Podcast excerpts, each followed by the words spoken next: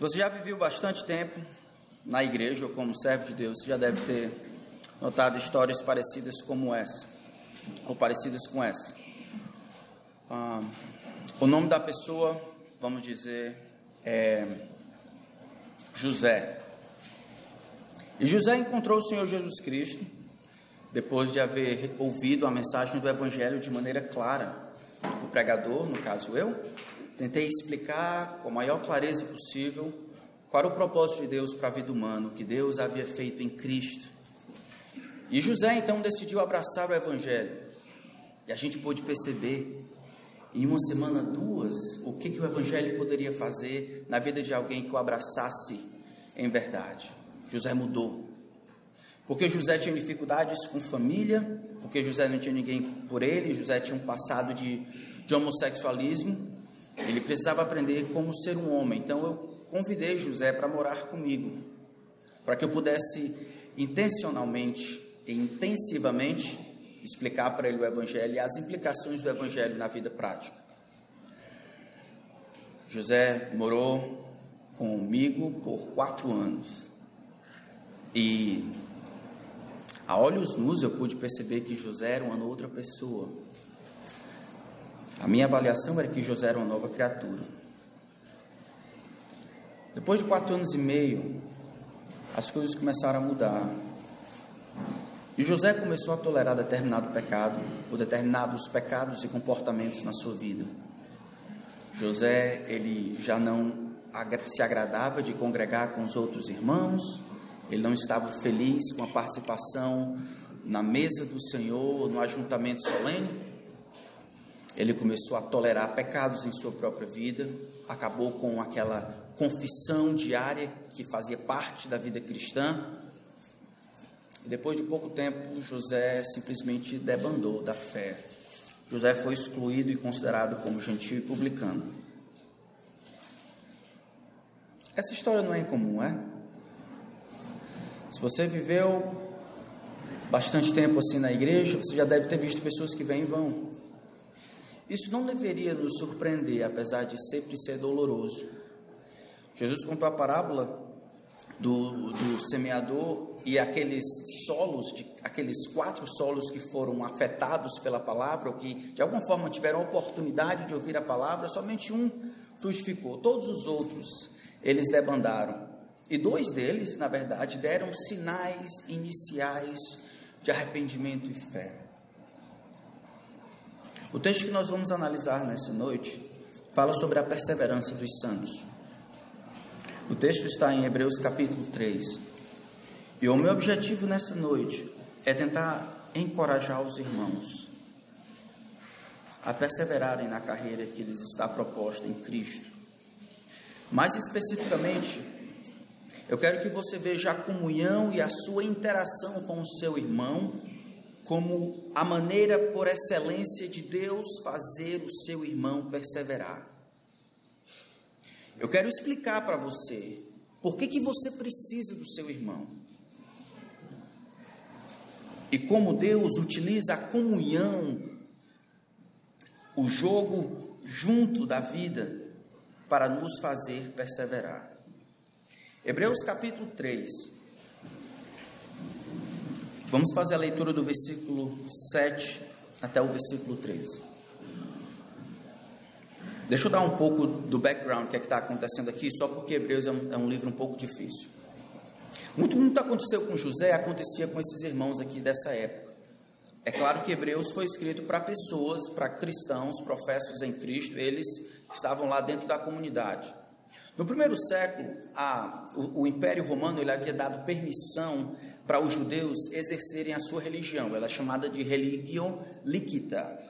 Né? Elas tinham permissão dada pelo imperador de exercitarem seus rituais, de fazerem seus sacrifícios. Então, eles não eram perseguidos do imperador ou do Império Romano, do Estado.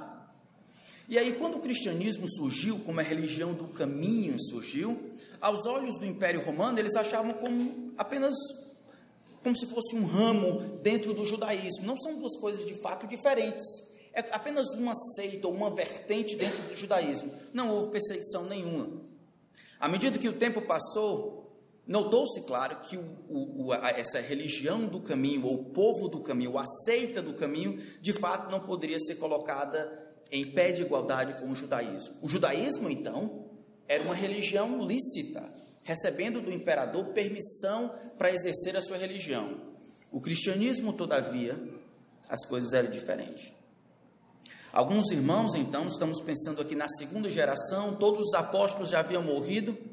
Estamos pensando nos irmãos agora vivendo esse período quando o cristianismo recebe perseguição por conta do Estado. E aí alguns talvez começaram a pensar: rapaz, no meio da perseguição, alguns começaram a pensar: rapaz, será que eu fiz de fato a decisão certa? Será que eu posso ter, na verdade, o melhor dos dois mundos? Será que eu posso retornar ao judaísmo, de onde eu vim? Será que eu posso ter ser judeu ou estar junto do judaísmo e ao mesmo tempo ser cristão? Será que de alguma forma eu posso ser judeu de religião e abraçar o cristianismo como minha única salvação. E muitos começaram a debandar, achando que as coisas que foram dadas por meio de Moisés, de alguma forma não, foram, não ficaram obsoletas com a vinda de Cristo. O autor de Hebreus vai tentar provar que Cristo é superior a tudo que existiu. A mensagem que veio por meio do Filho de Deus, ele sobrepõe a tudo que veio antes dele. Moisés, os anjos, os profetas, Melquisedeque, os sacrifícios, os rituais, as promessas, as bênçãos, nada se equipara ao que veio a este mundo por meio de Cristo. Desta forma, qualquer homem que rejeitar o Filho e a mensagem que veio por meio do Filho, invalida qualquer possibilidade de adentrar ao céu. O descanso, a promessa, o perdão dos pecados, todos se acabam se a pessoa rejeitar a Cristo e a mensagem que veio por meio de Cristo. O Antigo Testamento eram sombras, a mensagem que veio por meio de Cristo é a verdade, é a realidade. O autor de Hebreus vai escrever para encorajar esses irmãos a permanecerem na fé. E aqui nós vamos encontrar dois lados de uma mesma moeda. Muitos, eles vão, muitos lá fora eles vão enfatizar a doutrina da perseverança dos santos, ou, melhor dizendo, a doutrina da preservação dos santos. Porque salvação é na, por causa da graça de Deus por meio da fé. Todos os homens estão na mão do grande Deus. E ninguém, porque ninguém pode abrir a mão do grande Deus, João capítulo 10, todos estão guardados pelo poder de Deus, serão preservados até aquele dia porque a salvação deles redunda em glória e Deus não divide a sua glória com ninguém. Salvação não é um negócio humano, é um negócio divino. Então Deus vai fazer, vai preservar esses homens. Mas o outro lado da moeda é a doutrina da perseverança dos santos. Aqueles que um dia levantaram a mão externamente ou em seus corações decidiram tomar a cruz sobre os seus ombros e seguirem a Cristo, eles devem continuar seguindo a Cristo. Não existe nenhuma garantia, não existe nenhum direito dado por Jesus a quem quer que seja, se ontem ele decidiu tomar a cruz e hoje ele se encontra com a cruz aos seus pés e não sobre seus ombros. O único direito que temos é que, é se em todo momento, a cada dia, como Jesus havia falado, diariamente, a cruz do Senhor está sobre os nossos ombros se confiamos nele, se cremos nele, se abraçamos a sua cruz, a sua mensagem, o seu perdão e a sua graça. Isso nos autoriza a viver em fé ou rompendo em fé, crendo que de fato estamos salvos pela graça de Deus. Eu não estou ensinando porque a Bíblia não ensina que os homens podem perder a salvação. Estou simplesmente dizendo que não existem garantias na palavra de Deus para as pessoas que andam de maneira indissoluta, que não ligam para o que Jesus pensa, que não ligam para a sua igreja, não ligam para a sua palavra, não existe garantias para esse tipo de pessoa de que o céu de fato será o seu destino final. E a minha preocupação é com vocês. Infelizmente já vi muitas pessoas como eu e vocês sentados nos bancos com a Bíblia aberta. E domingo era tão legal. Alguma coisa aconteceu na segunda. E perdurou até terça. No outro mês, perdurou até quinta. Depois, passou um mês, dois, três. E alguma coisa aconteceu em seus corações para que ficasse claro de que aquela pessoa de fato não havia nascido de novo. Você deve perseverar. E você é instrumento de Deus para fazer o seu irmão perseverar também. Todo crente será preservado, mas você deve perseverar e ajudar o seu irmão a fazer o mesmo. É nesse contexto que Hebreus foi escrito. Hebreus foi escrito, ele está quase que estruturado em cinco alertas: capítulo 2, capítulo 12, capítulo 3, capítulo 10 e no meio está o capítulo 5. Todos eles têm alertas. O capítulo 2 e, a, e o capítulo 12, a palavra-chave é ouvir. Ei, vocês ouviram o que Deus falou? Mantenham-se com os ouvidos abertos. Continuem ouvindo o que Deus diz. Capítulo 3, e o capítulo 10, continuem obedecendo ao que Deus falou, não deixem que o coração de vocês se endureça e vocês se afastem do Deus vivo. Capítulo 5, renunciar ao Filho de Deus de alguma forma, isso rouba de você qualquer certeza de salvação. Nosso objetivo é olhar simplesmente o capítulo 3, versículo 7 até o versículo 14. E tentar explicar o que Deus utiliza para nos fazer perseverar. Porque você precisa do seu irmão. Verso 7 diz assim a palavra do grande Deus. Assim, pois, como diz o Espírito Santo, hoje, se ouvirdes a sua voz, não endureçais o vosso coração, como na, foi na provocação, no dia da tentação no deserto, onde os vossos pais me tentaram pondo-me à prova, e viram as minhas obras por quarenta anos. Por isso me indignei contra essa geração e disse: Estes sempre erram no coração. Eles também não conheceram os meus caminhos, assim jurei na minha ira: não entrarão no meu descanso. Tende cuidado, irmãos. Jamais aconteça haver em qualquer de vós perverso coração de incredulidade que vos afaste do Deus vivo. Pelo contrário, exortai-vos mutuamente a cada dia durante o tempo que se chama hoje, a fim de que nenhum de vós seja endurecido pelo engano do pecado. Porque nos temos tornado participantes de Cristo, se de fato guardarmos firmes até ao fim a confiança que desde o princípio tivemos. Vamos orar. Pai, não me importa o que o meu coração diz a meu respeito. Todo homem, por mais firme que esteja, é pura vaidade. Nossa esperança, toda a nossa esperança, nós lançamos sobre Jesus Cristo e Sua obra na cruz. É por causa dele que nós nos ajuntamos aqui. É por causa dele que nós nos apresentamos diante de Ti de mãos vazias, implorando que o Senhor visite o Teu povo.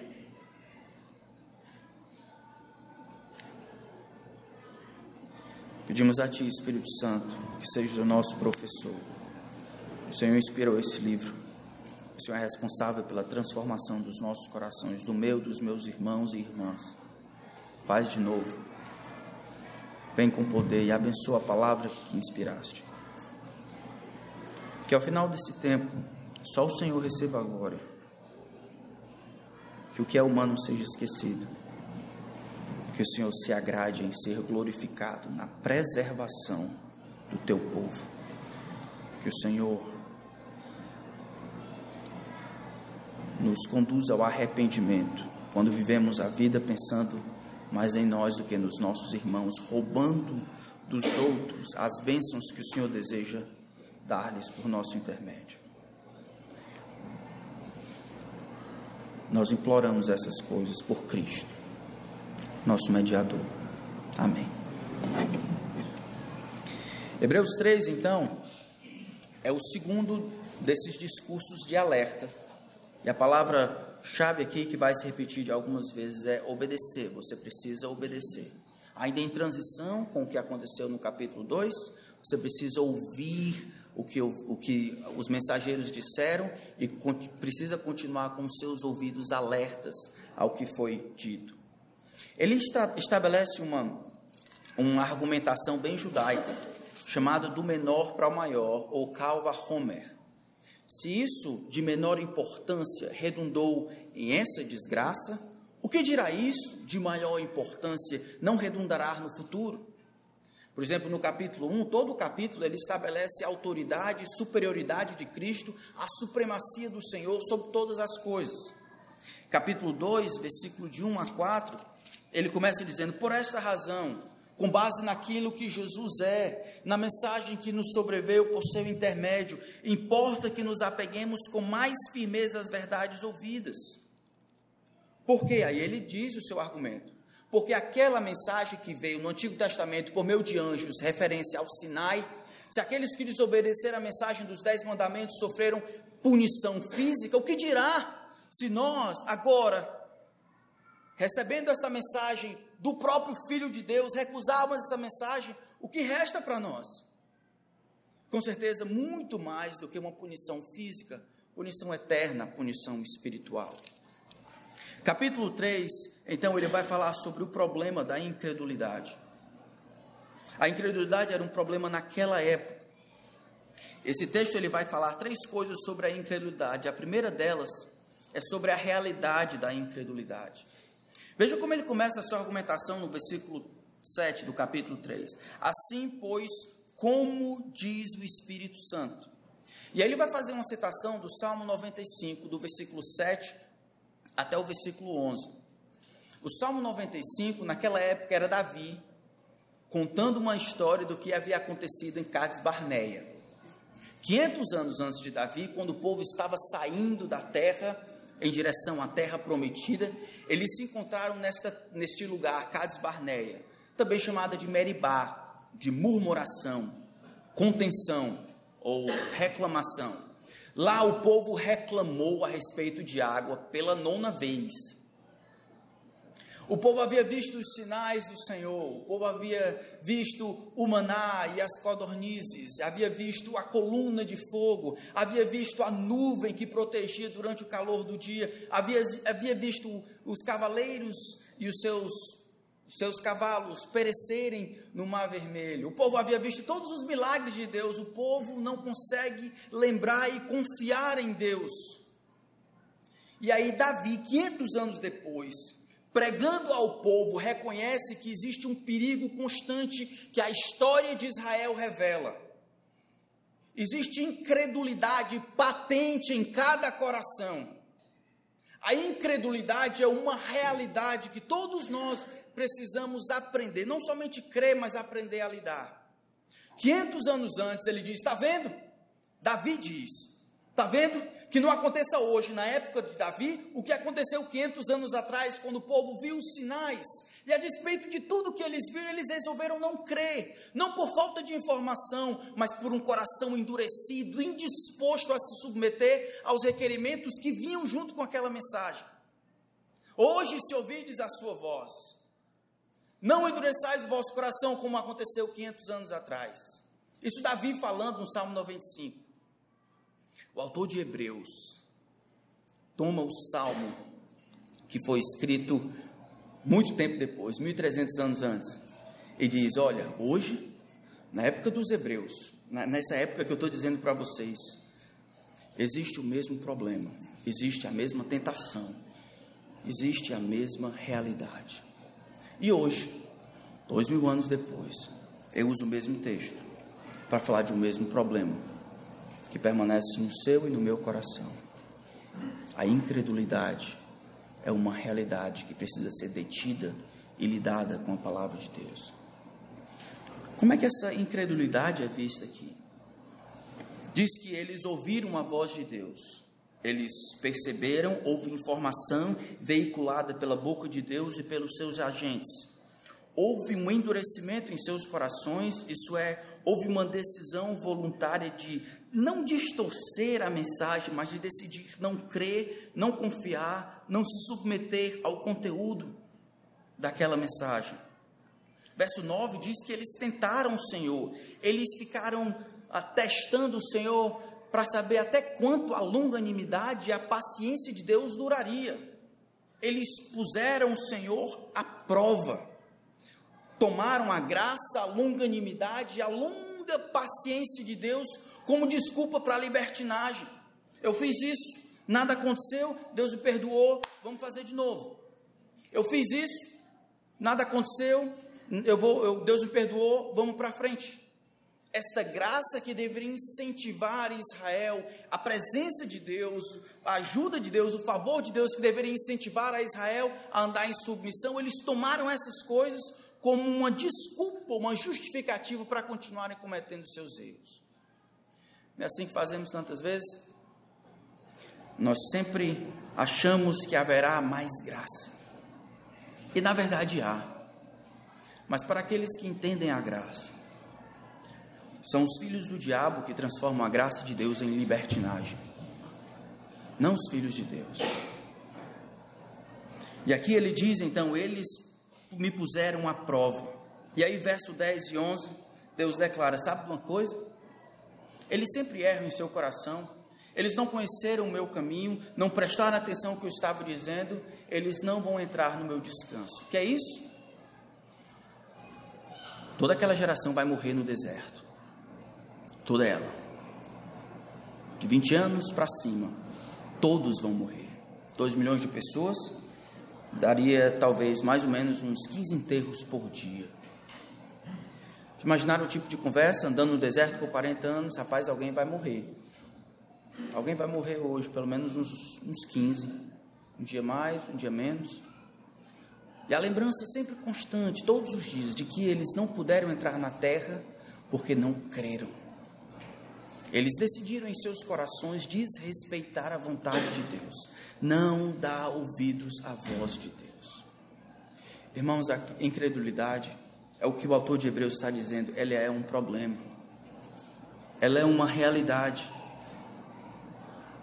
Por isso que ele vai dizer que o mais importante não é nem tanto começar bem, mas terminar bem. A linguagem que ele utiliza para falar da vida cristã não é de vencer, é de terminar. De chegar ao outro lado, aos trancos e barrancos, mas chegar do outro lado, enfrentando muitas dificuldades, perdendo a vida, enfrentando oposição, vergonha, mas chegar do outro lado. Nós não podemos ficar no meio do caminho. Por quê? Porque crentes de verdade não podem ficar no meio do caminho. O texto paralelo de, de Hebreus capítulo 10 vai dizer: Nós não somos daqueles que, que retrocedem para a perdição, somos daqueles que avançam para a salvação. Eu quero que todos vocês cheguem do outro lado. Mas existe no coração de vocês e no meu a indisposição para crer ou para continuar crendo. Por isso que depois de falar sobre a realidade, olhar a história de Israel e falar sobre a realidade da incredulidade, o versículo 12 ele vai falar sobre o perigo da incredulidade. Qual o problema da incredulidade? Como é que ela se processa? Versículo 12 é uma aplicação baseada em Salmo 95 que diz respeito a um resumo da história de Israel. Tende cuidado, irmãos. Ele está falando para crentes, para você e eu. Tende cuidados, aqui é um imperativo, prestem atenção, acautelai-vos, se você é das antigas. Ponham-se em guarda, sejam vigilantes. Não achem que essas coisas não acontecem. Não sejam tolos de dormir. Acordem. Percebam que a incredulidade estará rondando vocês. Ela estará trabalhando contra vocês todos os dias nos seus corações. Vejam o que aconteceu com Israel, vejam o que aconteceu nos dias de Davi, veja o que aconteceu aqui no tempo de Hebreu, do, da carta aos Hebreus, e acontece agora. Quantos de vocês conhecem pessoas que começaram com vocês? E alguma coisa aconteceu no meio do caminho, e eles agora detestam o Senhor Jesus Cristo, Joshua Harris. Ele, ele é um paradigma para o que as pessoas têm enfrentado por muito tempo no primeiro século da igreja. Fake Christians, né? Cristãos por por fora é muito comum. Tende cuidado, irmãos, tende cuidado, ponham-se alerta, encarem isso como verdade, considerem o coração de vocês, acordem, estejam em modo, modo de guerra todo o tempo. Jamais aconteça haver em qualquer de vós perverso coração de incredulidade que vos afaste do Deus vivo. Jamais aconteça haver em qualquer um de vós, a palavra, a frase qualquer um de vós é cada e todas as pessoas. Fala da comunidade, mas fala de cada membro da comunidade, como se dissesse, isso é um problema para todo mundo e exige a vigilância de todas as pessoas dentro da comunidade. Todo mundo precisa estar inteirado deste problema. Todo mundo precisa participar dessa solução. Todas as pessoas estão debaixo desse ataque. Todas as pessoas, elas vão ter que enfrentar isso na vida. Ninguém está imune ao ataque da incredulidade. Ninguém, absolutamente ninguém. Jamais aconteça, não permitam que aconteça que qualquer pessoa dentre vocês comecem a, a, a demonstrar um perverso coração de incredulidade. Essa palavra perverso coração de incredulidade, ela vai aparecer outras vezes. Na verdade, é uma, é uma frase que fala muito daquilo que acontecia no Antigo Testamento, principalmente no livro de Números. Quando o povo, não por falta de informação, o povo viu o que Deus havia feito, viu os requerimentos do que Deus havia feito, o desejo de Deus ao colocar aqueles sinais, ao dar aqueles sinais, ao demonstrar o seu favor para o povo. O povo percebeu, eles viram, estava claro, de maneira intelectual. No coração deles, no entanto, houve uma decisão, houve uma indisposição para crer na informação que vinha junto com os sinais aquela indisposição para atender às demandas dos sinais. Aquele coração agora, aquele o centro das emoções, ao verificar o que Deus estava dizendo no Sinai e agora por meio de Cristo, houve uma decisão aqui. Uma decisão de deliberadamente virar as costas e desobedecer.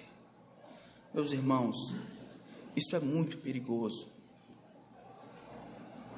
Agora, eu estou falando aqui como você e eu, todos nós lidamos, lidamos com pecado quando?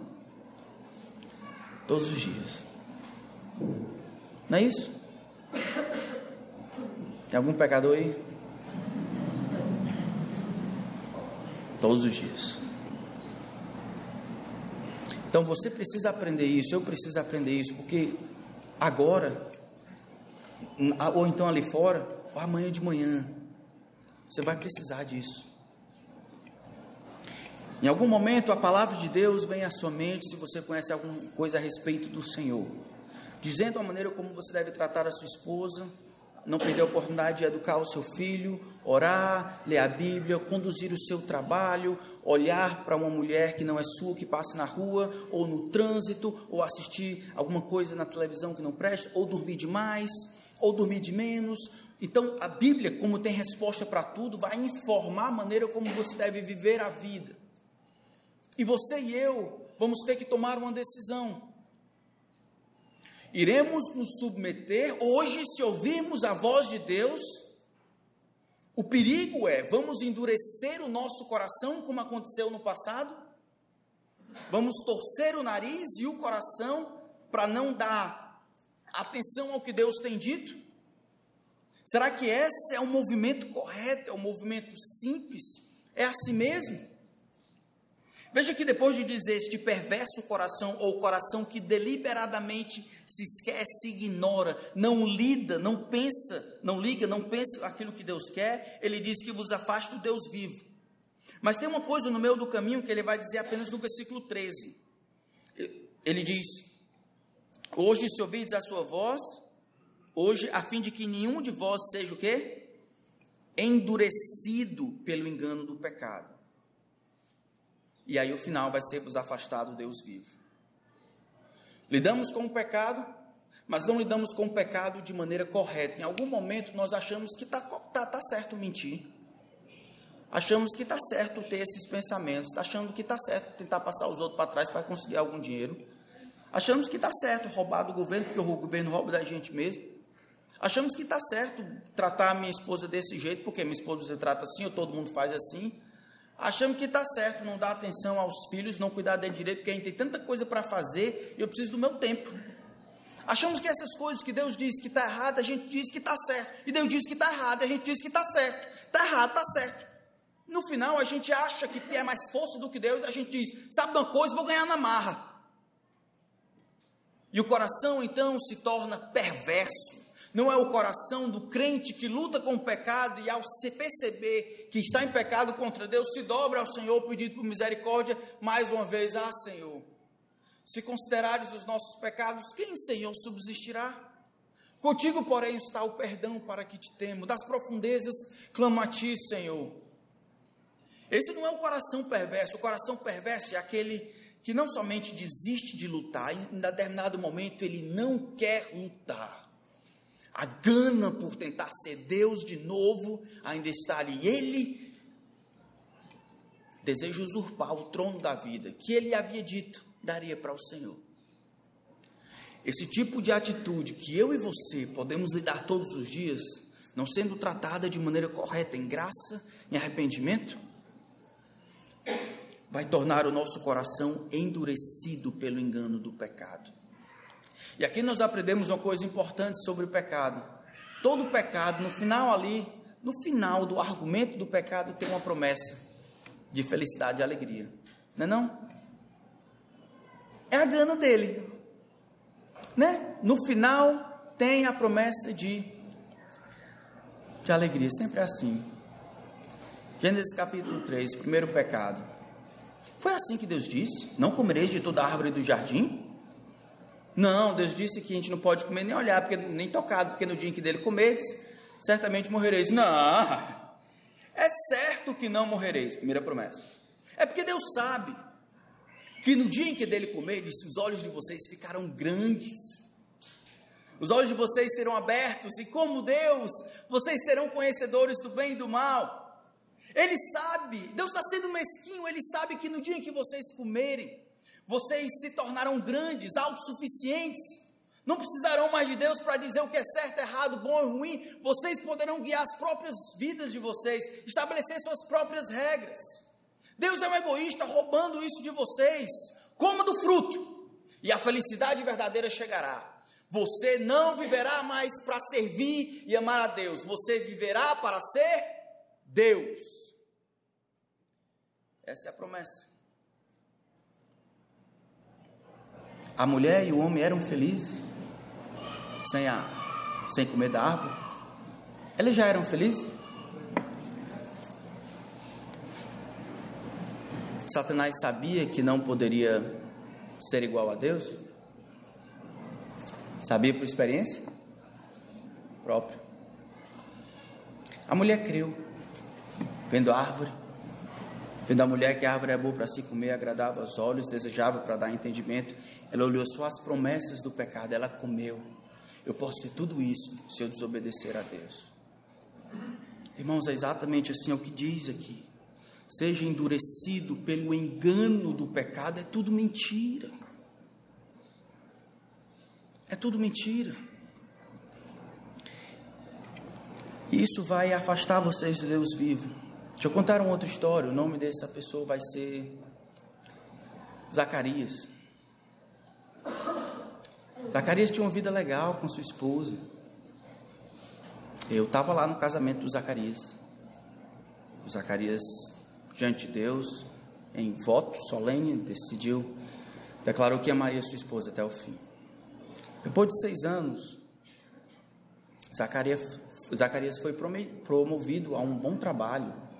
E agora ele tinha mais condições de servir a Deus, servir aos outros. Todo mundo estava às mil maravilhas. No entanto, por causa dos dividendos serem agora maiores, ele começou a ter umas dificuldades com a sua esposa. Um dia Zacarias chegou no trabalho e ele encontrou a sua secretária, a secretária estava chorando porque tinha brigado em casa com o marido. Então ele, como bom cristão, foi falar com ela. e disse: ah, O que está acontecendo? Eu posso ajudar com alguma coisa? Ela abriu seu coração, ele, como todo crente, orou por ela, abençoou. E aí, no outro dia, para tentar ajudar a sua secretária, ele deu um bombom, né, um chocolate. Tem demais. Crente.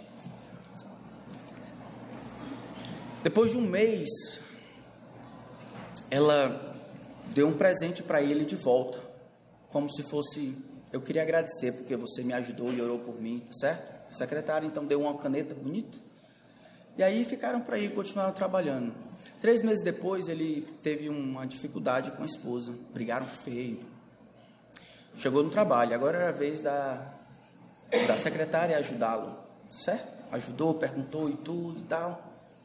Ele não resolveu o problema com a esposa. Ele só colocou para debaixo do tapete por três semanas. E aí eles brigaram de novo, juntando com o que havia passado, juntando mais aqui, eles brigaram de novo. E ele chegou do trabalho pela primeira vez em oito anos. Ele pensou que aquela secretária é muito melhor do que a sua esposa, que ela o escutava. Mas três meses ele largou da esposa e da filha e ele foi viver uma aventura. A promessa? Eu, eu vou ser feliz. Mesmo que isso custe a, a estrutura da minha filha, mesmo que isso custe ser excomungado da igreja, mesmo que isso custe todos os amigos que eu fiz ao longo de 12 anos, mesmo que isso fira um princípio claro de que Deus fez homem e mulher e os uniu até que a morte os separe, mesmo que isso esteja claro na Bíblia, eu creio que eu conseguiria ser feliz desobedecendo a Deus. Seu coração foi endurecido e ele se afastou do Deus vivo.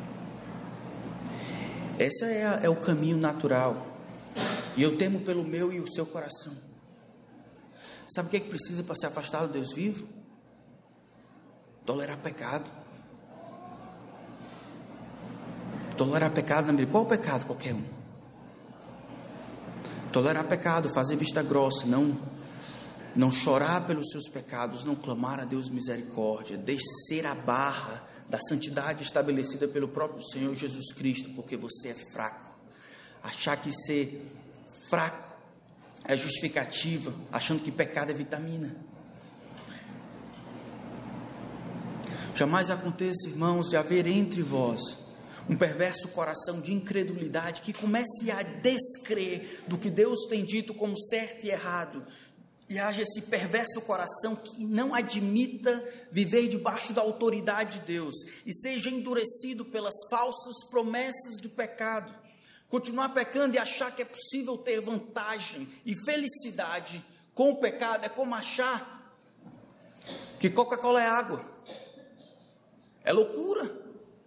É o pai que acha que tem que morrer de trabalhar, que não, que não pode ter tempo para os filhos, porque no final da vida ele vai ter um tempo, agora é o tempo de ele deixar que qualquer outra pessoa crie os meninos, ou com a família, ou com outras coisas. É tudo mentira. É este livro que é a verdade, não o meu coração, não o seu coração. E a ele que nós nos submetemos, a fala de Deus escrita no papel. Ele é seguro. Ele é o caminho seguro, nos mostrando quem é Jesus. Então, irmãos, tome, cuidado. Tende cuidado, jamais aconteça haver em qualquer de vós perverso coração de incredulidade que vos afaste do Deus vivo. Que pelo endurecimento do coração de vocês, pelo engano do pecado, vos afaste do Deus vivo. Esse é o perigo. O perigo da incredulidade é que Pecado não confessado é como uma praga de rato. Nunca recua. Se ele não for contido, ele vai sempre avançar. Pecado é assim, somente pode ser vencido por uma força sobrenatural, externa a nós, que nos auxiliando, nos ajudando, ele pode ser contido. Contido a sua força em nós, esse pecado remanescente que nós lutamos todos os dias. Então nós vimos a realidade da incredulidade, na história de Israel, na época de Davi, no deserto, na época em que o autor de Hebreus escreveu e ainda hoje. Nós vimos o perigo, o perigo é que isso começa pequeno, nosso coração é endurecido e nós nos afastamos dos Deus vivo. Qual é a cura da incredulidade? O que é que Deus, em sua soberania e sabedoria, determinou por excelência para proteger você e a mim? No meio do versículo 13, ele diz assim: pelo contrário, exortai-vos mutuamente, cada dia, durante o tempo que se chama hoje, a fim de que nenhum de vós seja endurecido pelo engano do pecado. A cura está no versículo 13. O tempo todo, todo mundo. Ou todo mundo, o tempo todo. Qual é o o momento certo, o dia certo para nos exortarmos mutuamente? Qual é? Hoje. E amanhã? Hoje. E na terça? Hoje. Isso nos diz que exortação aqui não tem um caráter cirúrgico. Não é você olhando a vida do outro e dizendo, rapaz, aquele camarada ali, ó, fez coisa errada, vou esperar só mais um pouquinho. Fez coisa errada de novo, vou falar mais um pouquinho. Se ficar ruim mesmo, se se acabar, eu vou falar com ele. Isso é cirúrgico.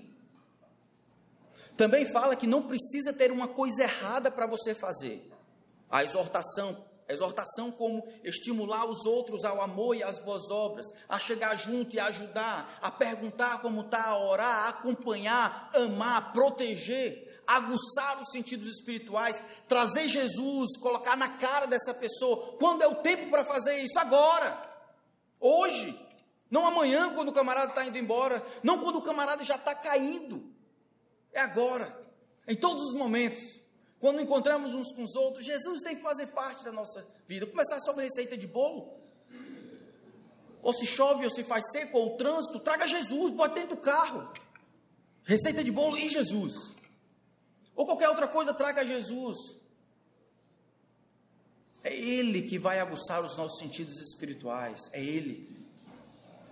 É conversar sobre Ele, sobre as realidades espirituais que nos vai nos sacar dessa vida aqui que tenta nos sufocar para aquilo que de fato é importante.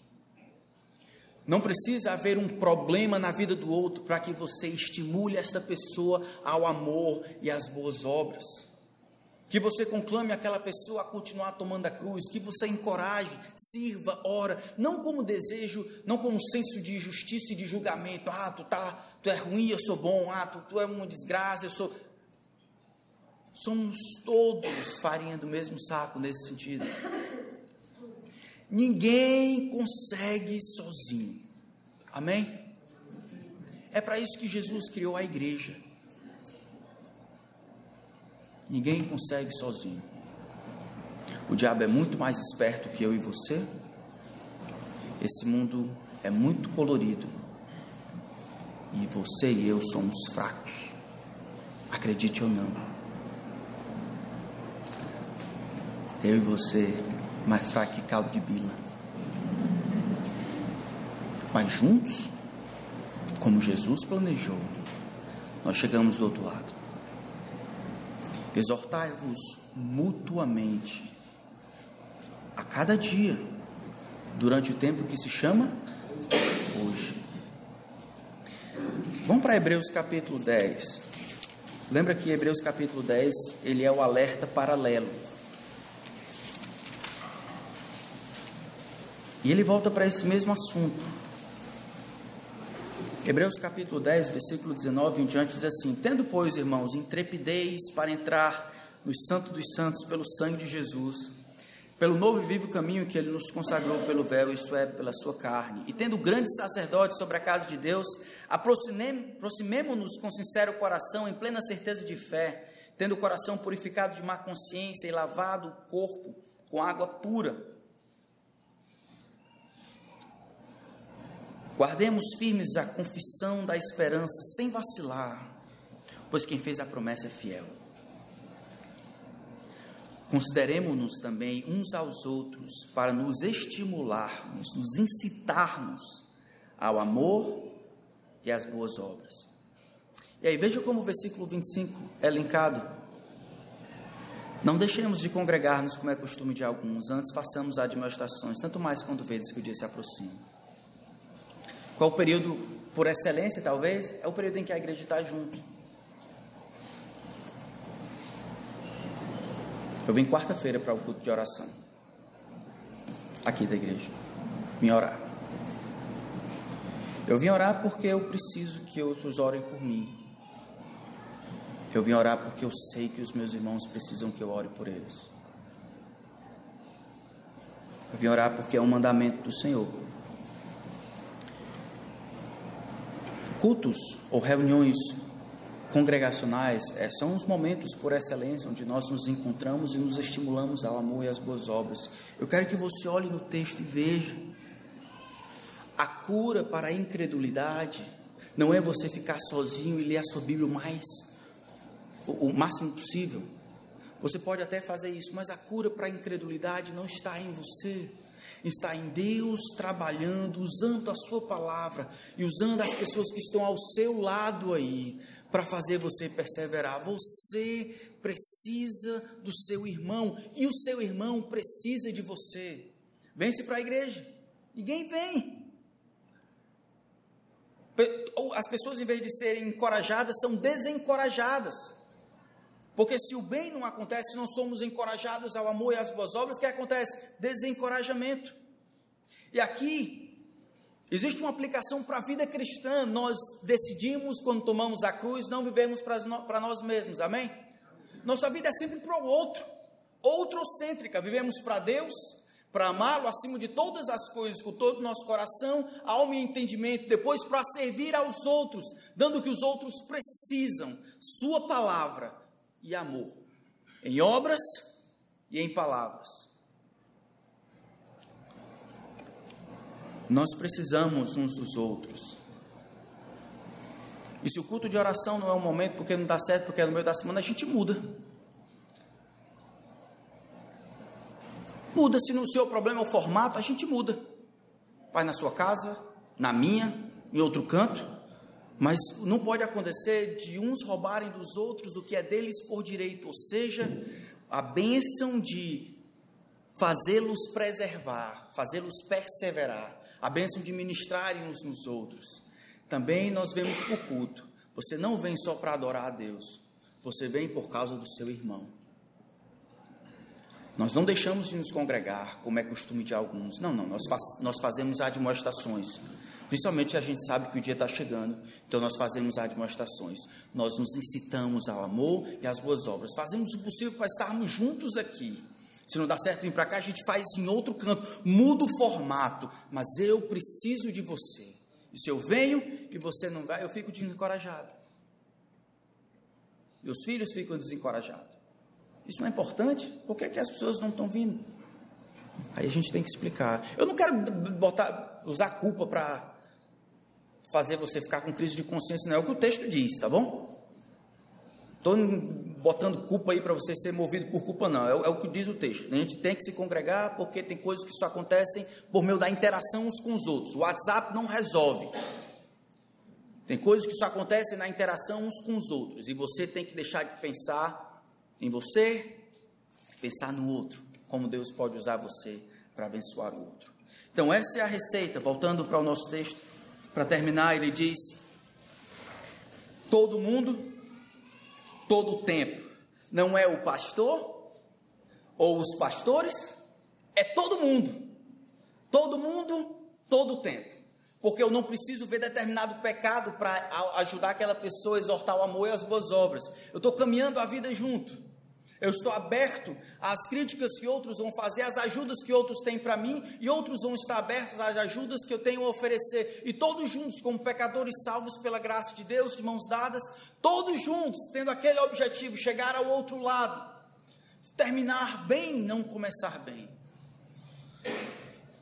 Terminar a carreira que o Senhor propôs para nós.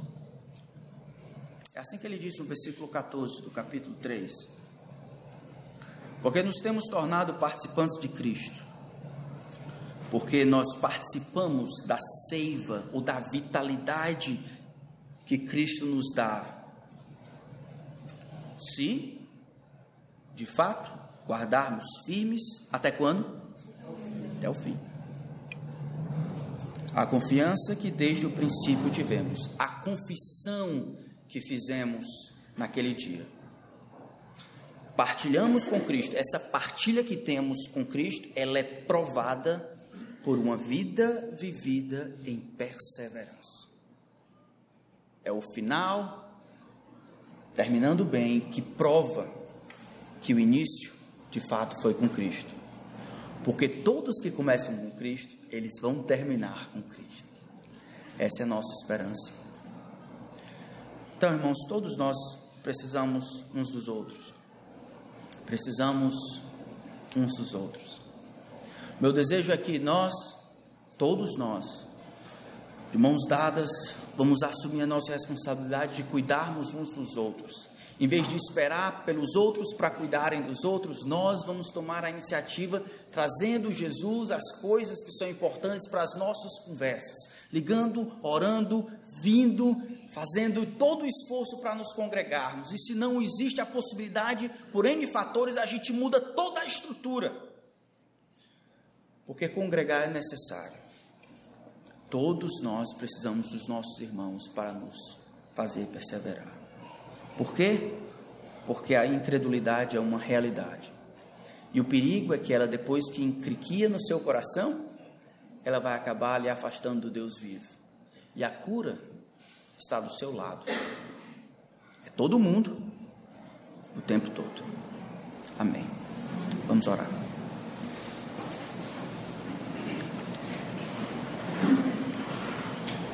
Nosso Deus e Pai, Foi tua a, a ideia, se podemos dizer assim, de criar este corpo que é a igreja? Nós vemos sabedoria nisso. O que seria de mim sem os meus irmãos? Ajuda-nos a entender, Senhor, que santificação é um projeto coletivo, que perseverança é um projeto que acontece em comunidade. Lembra-nos, Senhor, convence-nos, Senhor, de que nós não somos fortes e capazes para vivermos a vida sozinhos. Nos dá temor e tremor da presença do pecado em nossos corações, na nossa vida e família. Protege-nos, Senhor, do diabo, de nós mesmos e desse mundo. E ajuda-nos a aceitar as ferramentas que o Senhor estabeleceu para nos fazer perseverar. Livra-nos do orgulho, Senhor, e da vida orgulhosa e egoísta. Ajuda-nos a viver igreja como o Senhor planejou, dependendo uns dos outros, para o amor e as boas obras. Em nome de Cristo. Amém.